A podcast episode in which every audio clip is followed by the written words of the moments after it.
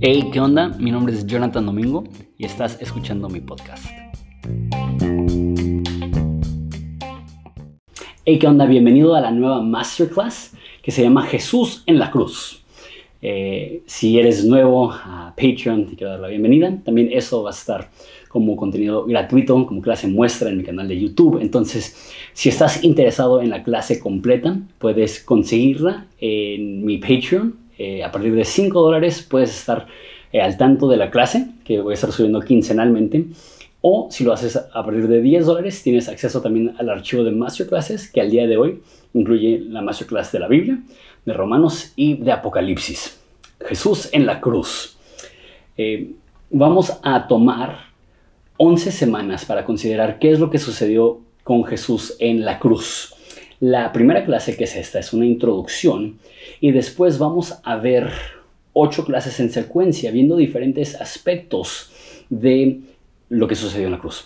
Y la realidad es que la mayoría de cristianos tienen un conocimiento muy superficial acerca de la cruz, acerca de lo que realmente sucedió. Es más, eh, estaría dispuesto a decir que la mayoría de enseñanzas cristianas se enfocan más en moralidad y en cómo vivir que en realmente entender el mensaje de la cruz.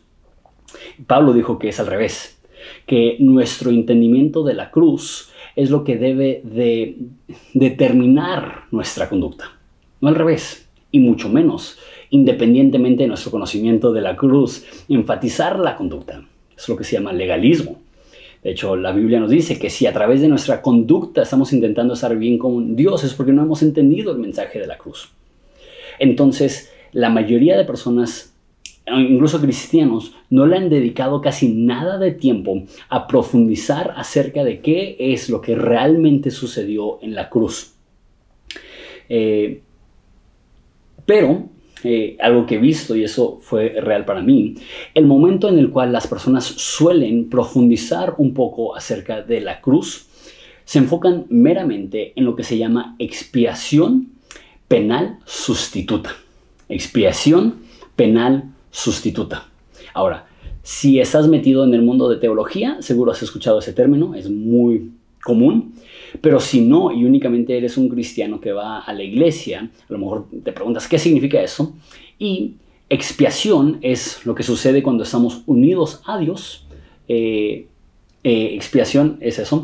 Sustituta es que para poder tener unidad con Dios tuvimos un reemplazo. Y penal, que el castigo de Dios estuvo sobre nosotros. Otra forma de decir expiación penal sustituta es Jesús murió en nuestro lugar por nuestros pecados para llevarnos a Dios. Si queremos ser un poco más enfático del área penal, es que Jesús tomó nuestro castigo en nuestro lugar para llevarnos a Dios. Esto es muy bíblico. Sin embargo, la mayoría de gente, como digo, la mayoría de gente no considera el tema a fondo, se conforma con únicamente la frase Jesús murió por ti sin saber qué es lo que eso significa. Y que Jesús murió por mí, entonces soy cristiano y ahora dime qué es lo que tengo que hacer. Lo que yo te diría es alto. Antes de pasar algún esfuerzo para entender qué es lo que nosotros debemos ser para Dios, con muchísima más prioridad necesitamos saber qué es lo que Dios hizo por nosotros. Porque eso no es una religión común. La religión común te dice, sigue estos pasos y llegarás a Dios. El mensaje del cristianismo es que no importa cuántos pasos intentes tomar, nada te puede acercar a Dios a no ser que Dios se acerque a ti. Y eso es la cruz. La cruz es el modo en el cual Dios decide acercarse a nosotros a través del sacrificio de Jesús. Pero una vez más, expiación penal sustituta. Esa será la última clase. Y como digo, la mayoría de personas se enfocan exclusivamente en expiación penal sustituta. Ahora, ha habido una reacción que muchas personas ven eso y lo intentan rechazar porque ven que se sobreenfatiza y se ignoran todos los demás elementos importantes de la cruz, pero no creo que eso es útil. Los que abandonan la idea de eh, expiación sustituta penal dicen, eso parece bárbaro, eso parece Dios castigando a su propio hijo y eso no es el mensaje de la Biblia. Sin embargo, eh, entraremos más a eso en la última clase.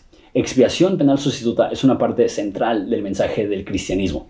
Ahora, como digo, se tiene que entender correctamente y bíblicamente. Sin embargo, ni siquiera creo que ese elemento es el elemento más importante de la cruz.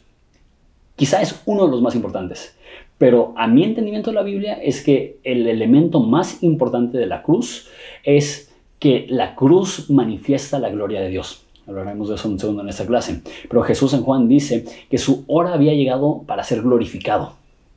La, la imagen que da Juan de la cruz es ser levantado y físicamente Jesús estaba siendo levantado, pero también espiritualmente es una metáfora que la cruz eleva a Jesús uno de los poemas más antiguos, que de hecho es más antiguo que el mismo Nuevo Testamento, se cita en el Nuevo Testamento, es eh, Filipenses 2, que dice que Jesús, siendo en forma de Dios, no tomó el ser igual que Dios como cosa de que aferrarse, sino que se despojó de sí mismo y fue obediente a la muerte, y la muerte de cruz, por ende Dios le dio el nombre que sobre todo nombre.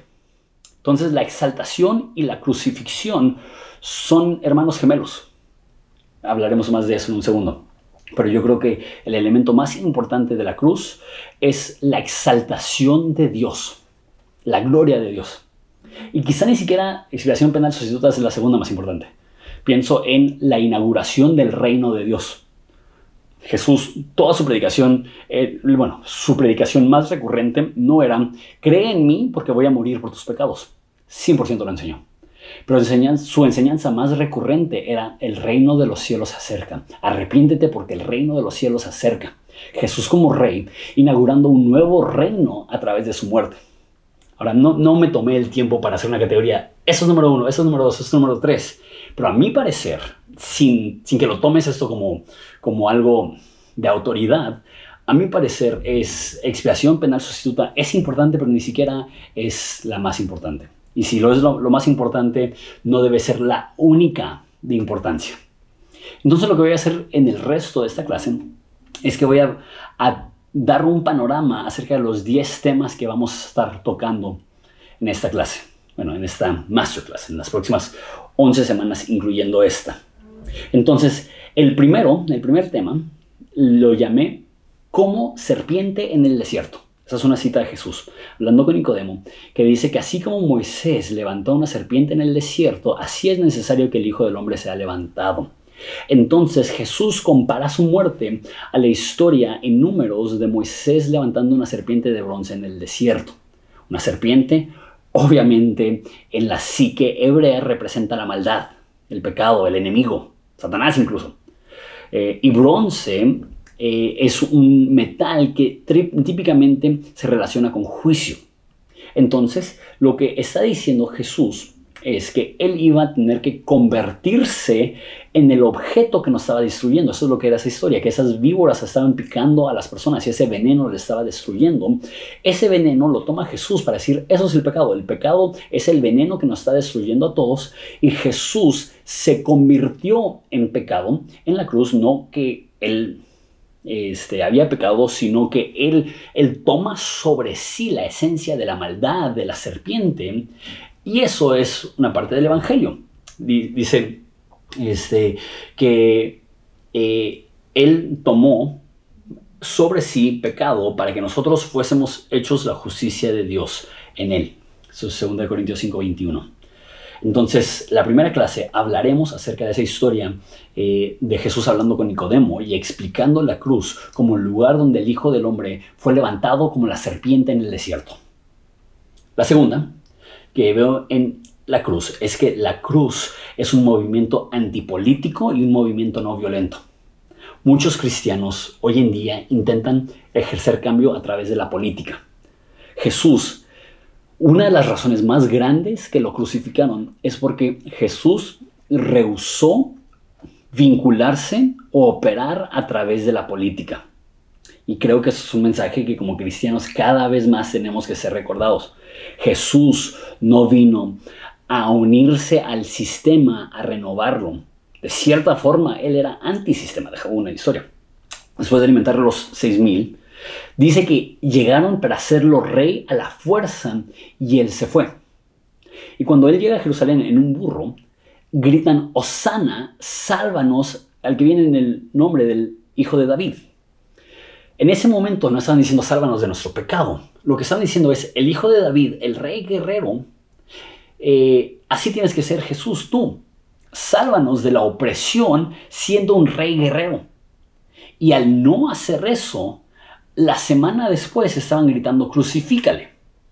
Una de las razones más grandes que Jesús fue crucificado es que se rehusó a unirse, por ejemplo, había un bando político que se llamaban los celotes, o sea, los que eran celosos eh, por su cultura judía, y ellos eran violentos y mataban a, romanos. De hecho, Jesús tenía incluso dentro de sus discípulos personas que eran previamente parte de este sector político, eh, que si consideras la historia era el el movimiento que inició la revuelta judía, que terminó con la destrucción del templo en el año 70 después de Cristo, eran esos celotes.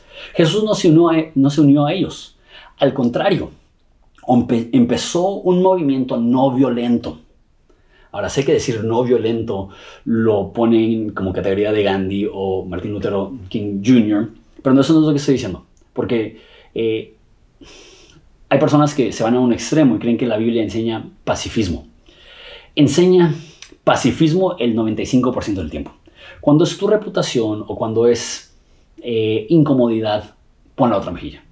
Pero la Biblia también enseña que, que, Dios es celoso por proteger a los indefensos, a mujeres, a niños. Entonces yo creo que los cristianos sí debemos hacer todo lo que tenemos dentro de nuestro alcance para proteger a mujeres y niños. Sin embargo, Jesús sí en la cruz nos muestra que, eh, que Dios estaba tan indispuesto a castigar a sus enemigos que prefirió morir por ellos. Déjalo, vuelvo a decir como lo tenía escrito aquí. Jesús en la cruz muestra que prefiere morir antes que atacar a sus enemigos. Eh, la, la idea de pon la otra mejilla es una enseñanza que es exclusivamente cristiana. No hay ninguna otra religión que enseña ama a tu enemigo. No hay ninguna otra religión que, que enseña eh, que enseña ora por tu enemigo. Hay, no me acuerdo qué religión, no quiero decir mal, creo que es el budismo, creo que Buda dijo algo acerca de no odies tu enemigo. hay religiones que te, que te invitan a no odiar. El cristianismo es el único que te invita a amar a tu enemigo. No estoy diciendo que eso sea fácil, al contrario, yo veo mi vida y digo, rayos, en momentos que personas han mostrado oposición a mí, quizá no he respondido con amor. Esto es parte del centro de, la ética cristiana, que no estamos dispuestos a ser violentos para proteger nuestra propia identidad. Habrá algunas razones por las cuales la violencia es justificada, pero nuestra reputación y su defensa no es una de ellas. Eh, Jesús empezó un movimiento antipolítico en la cruz. Número 3. En la cruz Jesús exhibe al enemigo. Una de las profecías más antiguas acerca de la cruz se llama el protoevangelio, donde Dios le promete eh, a la humanidad que a través de la simiente de la mujer iba a venir uno que iba a aplastar la cabeza del diablo y al hacerlo lo iba a aplastar con tal fuerza que se iba a, a lastimar el talón. La cruz es el momento en el cual Dios humilla tanto a Satanás como el sistema maligno. Y se ha dicho, ni siquiera sé si hay una cita de la Biblia tal cual, eh, que Satanás pensaba que estaba derrotando al Mesías, cuando en realidad estaba firmando su propia derrota. El que sí es versículo es Colosenses, que dice que él humilló y exhibió públicamente a las fuerzas de este mundo.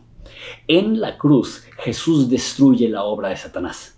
En Jesús el sistema maligno es, es derrocado, es sustituido por este reino que se establece. Eh, y no solamente es donde eh, aplasta la cabeza de Satanás, sino todo lo que Satanás representa, la maldad en general fue aplastada en la cruz de Jesús. Y Jesús expone a sus enemigos como los impostores que son. El cuarto es que la cruz es la historia del verdadero amor. Jesús dijo, nadie tiene mayor amor que este y que uno ponga su vida por sus amigos. Eh, tantas historias toman como su, como su trama ese mensaje heroico de morir en lugar de otro, de morir para que otro pueda vivir. Hay tantas historias de, padres que, entran al fuego y rescatan a sus hijos y mueren en, ese momento. Una de las historias más famosas, ya un poco cliché, pero que en un incendio una gallina se acuesta sobre sus polluelos y muere quemada para que sobrevivan sus polluelos. La esencia del amor es el sacrificio. Y la muestra más profunda de amor es estar dispuesto a morir por aquella persona que dices amar. Jesús en la cruz nos comunica la historia de amor más profunda y conmovedora que jamás existe, que es Dios muriendo no por aquellos que le han mostrado amor, sino por los rebeldes. En eso conocemos amor, que Cristo murió por nosotros, dice Primera de Juan. También dice en Romanos que aun siendo pecadores, Cristo murió por nosotros, porque quizá alguno moriría por un bueno, pero Cristo muestra en su, su amor para con nosotros, en que siendo aún pecadores, murió por nosotros.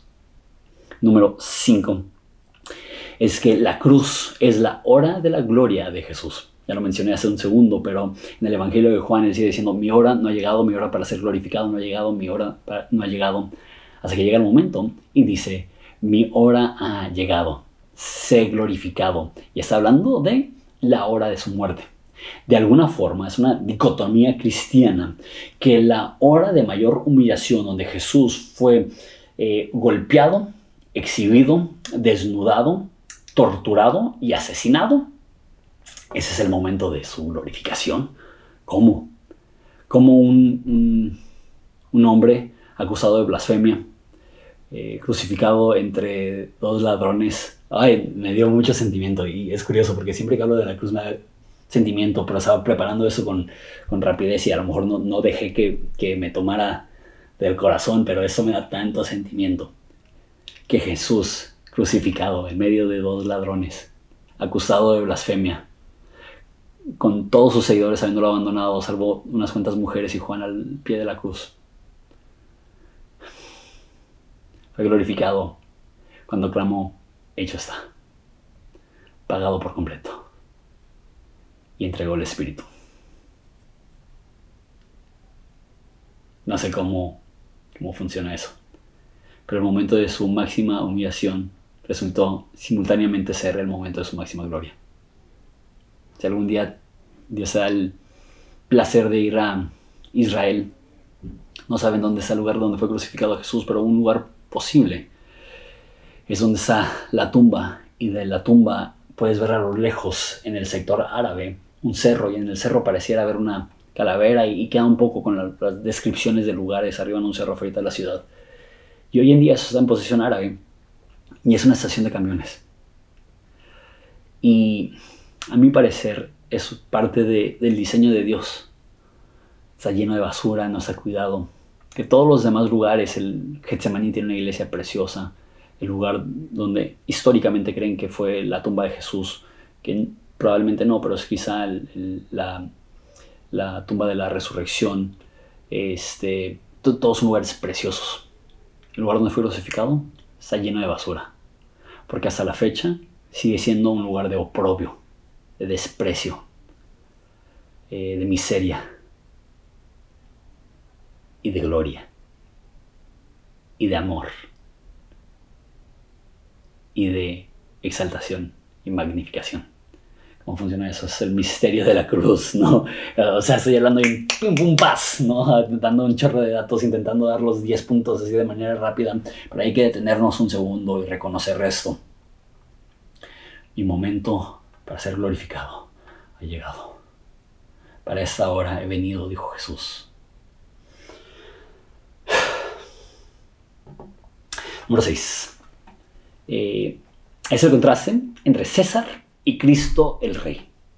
El Nuevo Testamento se escribe en el contexto de Roma y todo lo que sabemos del Nuevo Testamento se tiene que, meter entre dos casillas. Uno es la historia judía y dos es la historia romana, donde interseccionan y tienes judíos esperando el Mesías, viviendo bajo la opresión de Roma. Y por los primeros 300 años después de la muerte de Jesús, el cristianismo, su expresión era ser un contraste. Lo dije hace un segundo, un, antisistema en contra del reino de este mundo. Entonces el reino de este mundo es, es ejemplificado por Roma y específicamente por César, que es eh, violencia, destrucción, opresión, opulencia, eh, esclavitud, eh, destruir y matar a, naciones enteras. No me acuerdo quién dijo que los romanos crean un desierto y lo llaman paz. Que cuando destruían a sus enemigos lo hacían de una forma tan violenta que, que aniquilaban naciones. Lo llamaban paz. Jesús es lo opuesto. Jesús es el sistema del verdadero rey. Cuando Jesús murió, arriba de su cruz había el, letrero, la insignia, que decía Rey de los judíos. Cuando le dijeron a, a, Poncio Pilato que lo removiera, dijo, no, lo que he dicho, he dicho, lo que he escrito, he escrito. Y es cierto. Eh, un punto para Poncio Pilato entre los puntos eternamente negativos. Él reconoció que Jesús no era únicamente como alguien que Roma podía decir, él es culpable de sedición. Porque cuando tienes un golpe de Estado, normalmente tienes un grupo de personas. Eso no era un golpe de Estado. Eso era una declaración soberana, donde Jesús dijo, yo soy el rey de los judíos. Y, y dijo de cierta forma, yo soy el rey del universo. En la cruz de Jesús es la inauguración del reino de Dios. Hay muchísimo que, hablaremos acerca de eso. Número 7. Jesús es el sumo sacerdote que se compadece. La cruz es la es el objeto a la cual todo el sistema del Antiguo Testamento apunta. Todo el sistema sacrificial, todo el sistema del templo se cumple en la cruz. Eh, y en el sistema sacerdotal tenías un sacerdote que mataba un cordero y derramaba su sangre para remisión de los pecados del pueblo. Y el sumo sacerdote una vez al año lo hacía en el día de expiación donde tomaba la sangre y lo llevaba a la presencia de Dios, este, donde estaba el arca del pacto. Nos dice el Nuevo Testamento que Jesús es nuestro sumo sacerdote. Pero en vez de matar un animal para presentar la sangre para remisión de pecados, Él es simultáneamente el Cordero de Dios que quita el pecado del mundo y el sumo sacerdote, que es el vínculo entre nosotros y Dios. Jesús, este, en Jesús, ah no, me, estoy adelantando al, punto 9. Punto 8. La cruz representa el lugar donde somos sanados. Ahora, dentro del movimiento como prosperidad, toman ese mensaje, ese pasaje de Isaías 53 que dice que por sus llagas somos sanados y dicen que porque Jesús murió por nosotros vamos a ser sanos siempre. Pero no es el caso. Eh, Dios no nos ofrece sanidad temporal siempre, sino una sanidad mayor, que es que llegará el día donde no habrá maldición y no habrá enfermedad y no habrá dolor. Sin embargo, creo que está mal aplicado llevarlo al otro extremo y, y a insinuar que no tiene un poder sanador. La muerte de Jesús tiene un poder sanador en tus relaciones, en tu cuerpo, en tu entorno, en tu salud mental. Jesús al morir está emitiendo un poder sanador. Hablaremos más de eso. Número 9. Está de la mano con lo del sumo sacerdote, por eso casi me brinco sin querer. Es que la cruz es la inauguración de un nuevo pacto con la muerte de Jesús se inaugura una nueva forma de relacionarnos con Dios distinta al Antiguo Testamento. Eh, no es que el Antiguo Testamento no es válido, es que no es vigente, es que tuvo una culminación y, se completó. De hecho, cuando Jesús dice, no, no vine a destruir la ley, sino a completarla, eso significa a dar por terminado, o sea, a cumplirlo todo a darle tachita a todos los cuadros que exigía la ley. Y dice Jesús, la noche que fue crucificado, dio la copa y dice, esta es la copa de mi sangre, que es un nuevo pacto, una nueva forma de relacionarnos con Dios, ya no a través de un sistema, como dije, de sacrificios, ya no a través de un sumo sacerdote, ya no a través de un templo, sino a través de la fe y a través de la gracia y a través de la cruz. Ahora, la salvación siempre ha sido por fe, el Nuevo Testamento es claro de eso, pero la forma que mostrabas tu fe era fe en Dios a través de los sacrificios y ahora es fe en Dios a través de la muerte de Jesús. En el Antiguo Testamento también era eh, fe en que Dios iba a proveer a un Mesías que iba a resolver el problema del pecado. Y por último, en la cruz eh, representa expiación penal sustitutiva, sustituta, que Jesús murió en nuestro lugar por nuestros pecados para llevarnos a Dios. Y hay algunos elementos que también caben dentro de eso. Cuando hablo de la serpiente, Jesús se convirtió en pecado y por eso fue condenado. Eh, pero una vez más, expiación penal sustituta no es el paquete completo. Es una pieza fundamental dentro de varias piezas fundamentales. Es más, esta lista no sé si es completa, pero veo cada uno de estos pasos, quizá con la excepción del sanado por sus heridas, porque ahí sí, dentro, entra dentro de, cierto, eh, de cierta polémica. Y quizá lo del nuevo violento también, que Jesús es un movimiento antipolítico en la cruz.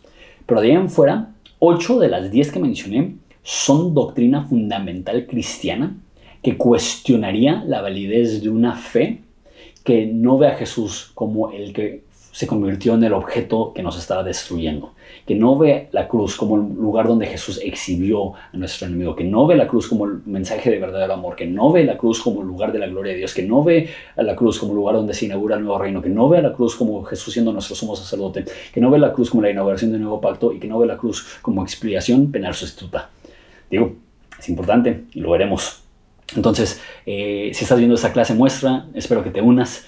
Y si no, eh, te puedes unir por, cualquier cosa. Espero que esta clase eh, te haya iluminado un poco y haya, haya, este, te haya dado un poco de curiosidad para poder indagar e investigar estos temas por tu propia cuenta. Gracias por tu tiempo. Dios te bendiga.